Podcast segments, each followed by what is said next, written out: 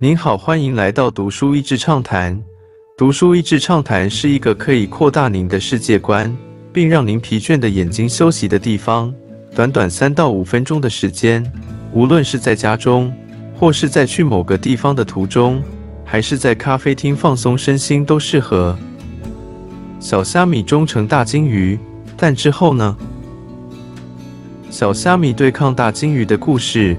是许多科技霸主崛起前的剧本，但成为大鲸鱼之后，如果大鲸鱼对上了政府，这样的剧情该如何发展呢？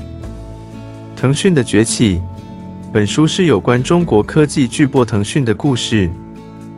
过去二十年本就是互联网爆炸式成长的过程，诸如 Google、Amazon、Facebook 等公司，从完全不存在变成市值排名前十大的企业。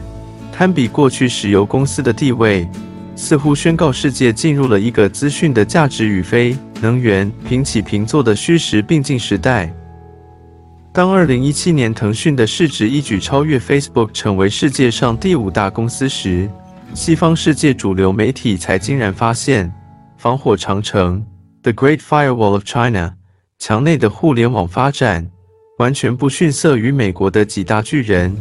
也玩出了许多难以想象的模式，触角伸向各处的霸主。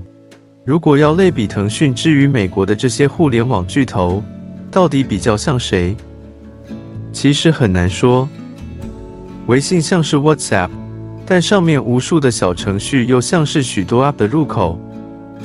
微信支付是大半中国人每天付款的必须，同时他们还经营着巨大的游戏事业。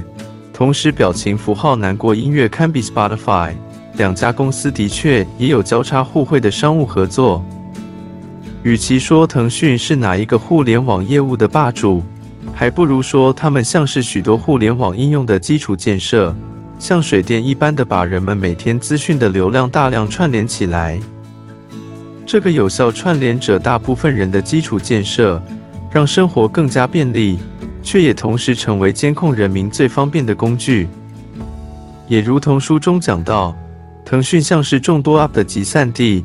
这本书也因腾讯触角伸到不同领域时，就说了那个领域主要竞争对手的崛起和交手的故事。这里面包含了阿里巴巴、滴滴出行、美团、网易等等个别的故事。读者书中的每段故事。会有一种看到武林中各门派高手斗争的感觉。在互联网的世界当中，行业之间的界限因为都需要流量而模糊，让这场武林大赛更像是某一种综合格斗的拼搏。从模仿到全球前排，腾讯的故事免不了他们初期非常粗糙的抄袭作风，直到后期他们用各式投资或是并购的方式快速的增长。但也必须说，中国互联网发展的过程中，这么多聪明人极度努力，九百九十六的打拼求快，又面对这么庞大的市场，真的也做出非常惊人的成绩。几年前，我曾经近距离接触了一些大陆新创圈，真的感受他们那种感觉，梦想无敌大，精力充沛，觉得这是属于他们的时代的雄心壮志。书中有很多精彩的故事，像是手游盛行时，那些兼差帮人家赚取更高笔数的人，可以透过服务上班族和家庭主妇赚钱，只因为大家都不希望在朋友圈里面逊色。另外，为了投资一家欧洲的游戏公司，腾讯的营运长亲自日以继夜的玩那个游戏，直到排名成为全球前百大。他率队去欧洲谈判时。该公司创办人不相信他程度这么高，当场找一位公司高手员工来一较高下。腾讯营运长真的把对方打败，也顺利签下合约。遭遇挫折后急转直下。书中最后一部分是过去这五年中国互联网公司急转直下的经过。本来在川普打压之下。人们觉得中国应该会更加保护自己的这些印钞机，但或许科技大头们没有意识到真正的老板是谁。从马云批评金融制度之后，蚂蚁金服的上市计划就立即被撤。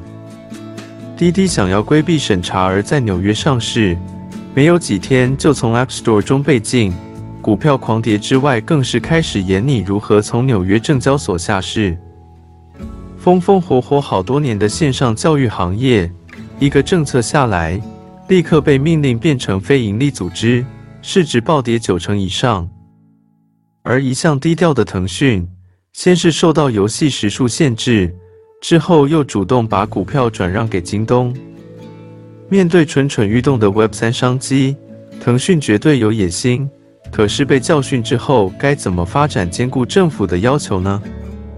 巨龙将亡，还是将再次飞龙在天？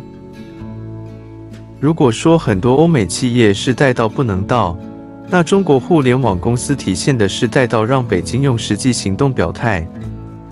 书中最后讲到，《易经》当中所谓“亢龙有悔”的道理，指的是龙处于至高极尊之位，应以高亢、盈满慰藉，否则将有败亡之余。其后亦譬喻高处不胜寒的人生处境，随时可能再度龙困浅滩。《易经》讲到时空变化中的道理，我们现在亲眼看见中国科技巨头们经历这些起伏。这些巨龙们会设伏一阵子后伺机再起吗？还是会面临一阵子的龙困浅滩？只能继续看下去吧。今天的内容就到此为止了，十分感谢大家收听《读书益智畅谈》节目。